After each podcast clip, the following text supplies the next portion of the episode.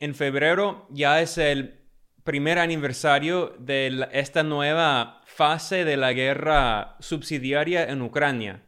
Esta guerra en Ucrania ha impactado a todo el mundo. Eh, bueno, las sanciones impuestas por Occidente contra Rusia, que es el principal exportador de energía y de trigo del mundo, esas sanciones han eh, creado una crisis de inflación internacional y todos los países han, han sido afectados por eh, esas sanciones y la guerra económica librada por Estados Unidos y la Unión Europea.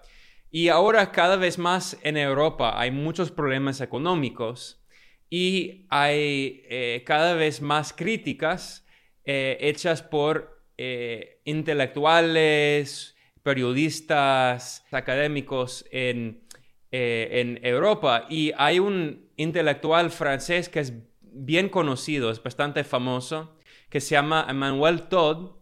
Y él escribió un libro y el título del libro es La Tercera Guerra Mundial ha comenzado. Y según su análisis, y repito, este es un académico destacado, bien conocido en, Francia. Eh, él es profesor de antropología y historia. Él dice que ya estamos en plena guerra mundial, la tercera guerra mundial que inició en Ucrania y obviamente esta guerra nos afecta a todos en todo en cada rincón del mundo. Y él dice y y recordemos, estamos hablando de, un académico europeo. No es antiimperialista, no es revolucionario.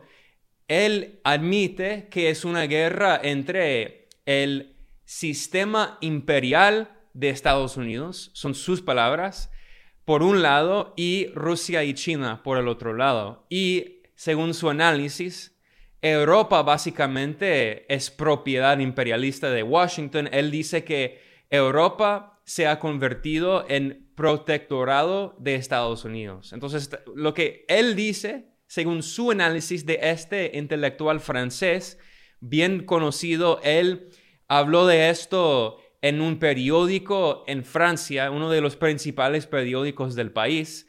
Él dice que sí, Estados Unidos tiene un imperio y está librando una guerra imperialista contra Rusia y China para controlar el mundo, que es básicamente es el mismo análisis de los antiimperialistas, de los líderes revolucionarios en Latinoamérica que han repetido que esta es una guerra subsidiaria, es decir, una guerra proxy librada por Estados Unidos contra los países independientes.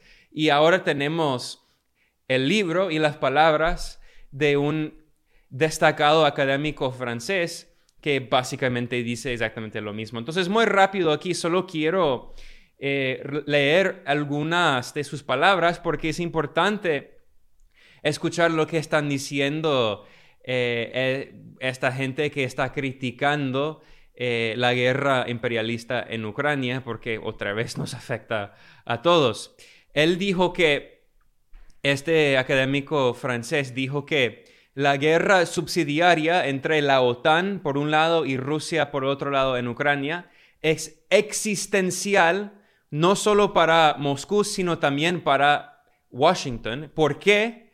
Porque Occidente ha usado su sistema financiero y económico como arma y hemos visto con las sanciones ilegales unilaterales contra Cuba, contra Venezuela, contra Nicaragua, contra muchos países del mundo que han creado muchos problemas económicos, pero ahora con las sanciones que Occidente ha impuesto a Rusia, ahora están viendo que hay, que, o sea, hay un fin a su campaña de guerra económica y la economía rusa es demasiado grande. No pueden destruir, no pueden aplastar la economía rusa, que es lo que pretenden hacer, es lo que pretendieron hacer y no pudieron.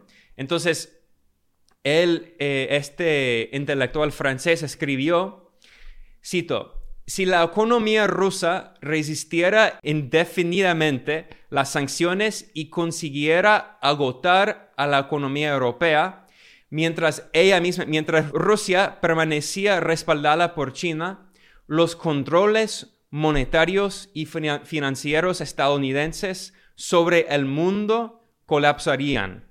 Repito, él dice, predice, los controles monetarios y financieros de Estados Unidos sobre el mundo colapsarían y con ellos la posibilidad de que Estados Unidos financie su enorme déficit comercial para nada.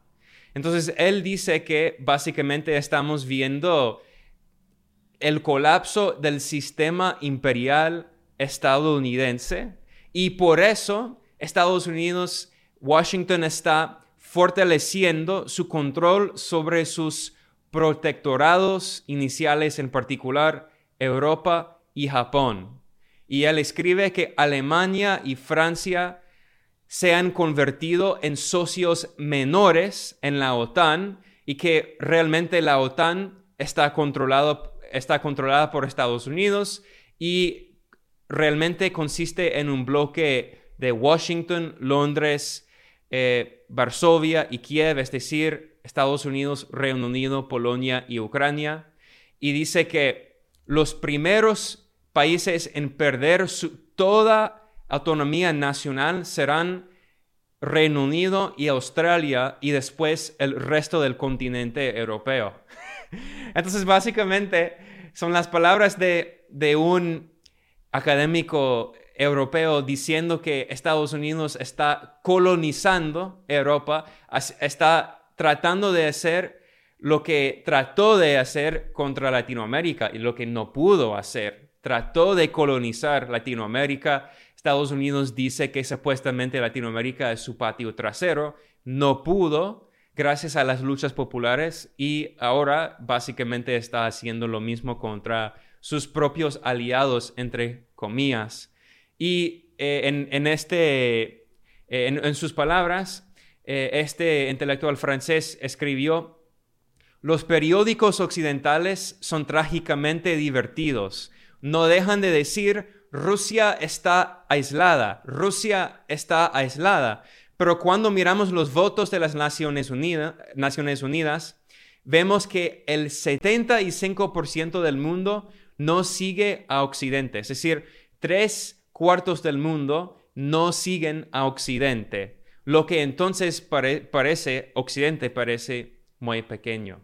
Entonces, creo que esas palabras son importantes porque eh, es es un intelectual del propio imperio de, Europa admitiendo lo que muchos líderes anti, antiimperialistas están diciendo en el sur, en Latinoamérica, en Asia, en África, que estamos viendo básicamente una nueva guerra entre el imperialismo y los países independientes y los países independientes están ganando y el imperialismo está perdiendo. Y eso las consecuencias son grandísimas, lo que significa las oportunidades que abre para los países soberanos e independientes en Latinoamérica y otras regiones del mundo, porque significa que por la primera vez en muchas décadas habrá espacio económico y político para desarrollar alternativas a ese sistema imperialista, capitalista, neoliberal, racista. Entonces, bueno, eh, voy a terminar con eso, solo eh, advirtiendo que según estos escritores académicos, ellos dicen que ya estamos en la tercera guerra mundial y ojalá que no expanda, ojalá que no haya más violencia, porque obviamente nos afecta a todos.